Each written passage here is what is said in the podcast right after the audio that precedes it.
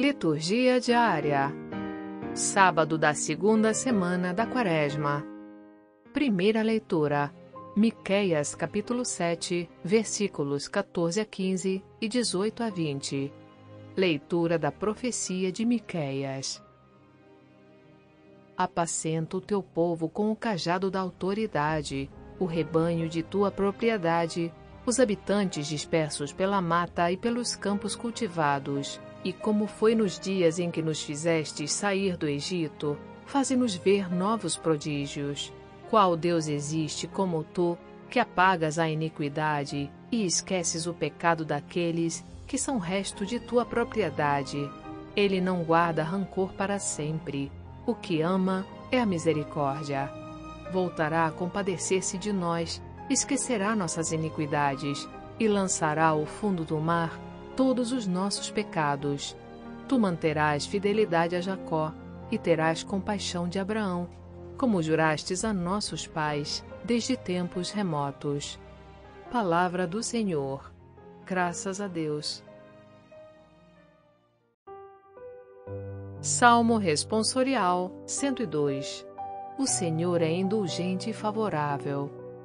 Bendize, ó minha alma, ao Senhor e todo o meu ser seu santo nome. Bendize, ó minha alma, ao Senhor. Não te esqueças de nenhum de seus favores, pois ele te perdoa toda a culpa e cura toda a tua enfermidade. Da sepultura ele salva a tua vida e te cerca de carinho e compaixão.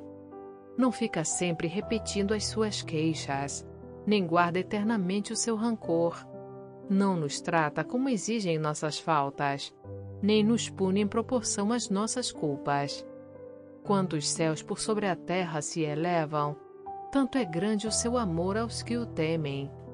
Quanto dista o nascente do poente, tanto afasta para longe nossos crimes. O Senhor é indulgente e favorável.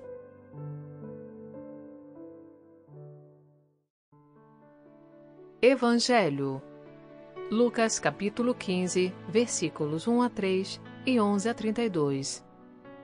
Proclamação do Evangelho de Jesus Cristo, segundo Lucas. Naquele tempo, os publicanos e pecadores aproximavam-se de Jesus para o escutar. Os fariseus, porém, e os mestres da lei criticavam Jesus. Este homem acolhe os pecadores e faz refeições com eles. Então Jesus contou-lhes esta parábola. Um homem tinha dois filhos. O filho mais novo disse ao pai: Pai, dai-me a parte da herança que me cabe. E o pai dividiu os bens entre eles. Poucos dias depois, o filho mais novo juntou o que era seu e partiu para um lugar distante. E ali esbanjou tudo numa vida desenfreada.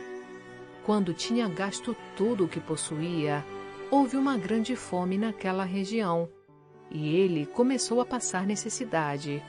Então foi pedir trabalho a um homem do lugar, que o mandou para seu campo cuidar dos porcos.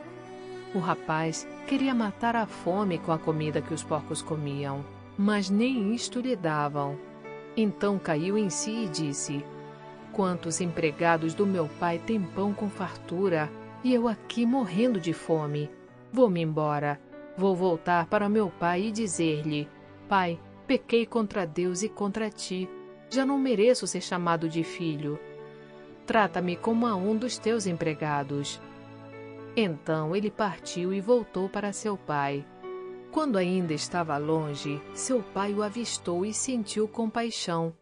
Correu-lhe ao encontro, abraçou-o e cobriu-o de beijos. O filho então lhe disse: Pai, pequei contra Deus e contra ti, já não mereço ser chamado teu filho. Mas o pai disse aos empregados: Trazei depressa a melhor túnica para vestir meu filho, e colocai um anel no seu dedo e sandálias nos pés. Trazei um novilho gordo e matai-o. Vamos fazer um banquete. Porque este meu filho estava morto e tornou a viver, estava perdido e foi encontrado e começaram a festa. O filho mais velho estava no campo. Ao voltar, já perto de casa, ouviu música e barulho de dança. Então chamou um dos criados e perguntou o que estava acontecendo. O criado respondeu: É teu irmão que voltou. Teu pai matou o novilho gordo, porque o recuperou com saúde. Mas ele ficou com raiva e não queria entrar. O pai, saindo, insistia com ele. Ele, porém, respondeu ao pai: Eu trabalho para ti há tantos anos, jamais desobedeci a qualquer ordem tua. E tu nunca me destes um cabrito para o festejar com meus amigos. Quando chegou esse teu filho, que esbanjou teus bens com prostitutas, matas para ele o novilho cevado. Então o pai lhe disse: Filho, tu estás sempre comigo, e tudo que é meu é teu. Mas era preciso festejar e alegrar-nos, porque este teu irmão estava morto e tornou a viver. Estava perdido e foi encontrado. Palavra da salvação. Glória a vós, Senhor.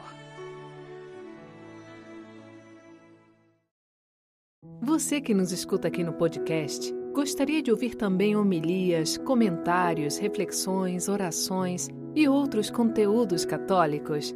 Baixe gratuitamente o aplicativo Liturgia Diária com áudio Vox Católica disponível na Apple Store e Google Play Store. Experimente!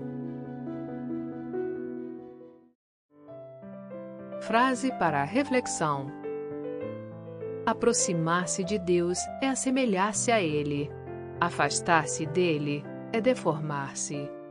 Santo Agostinho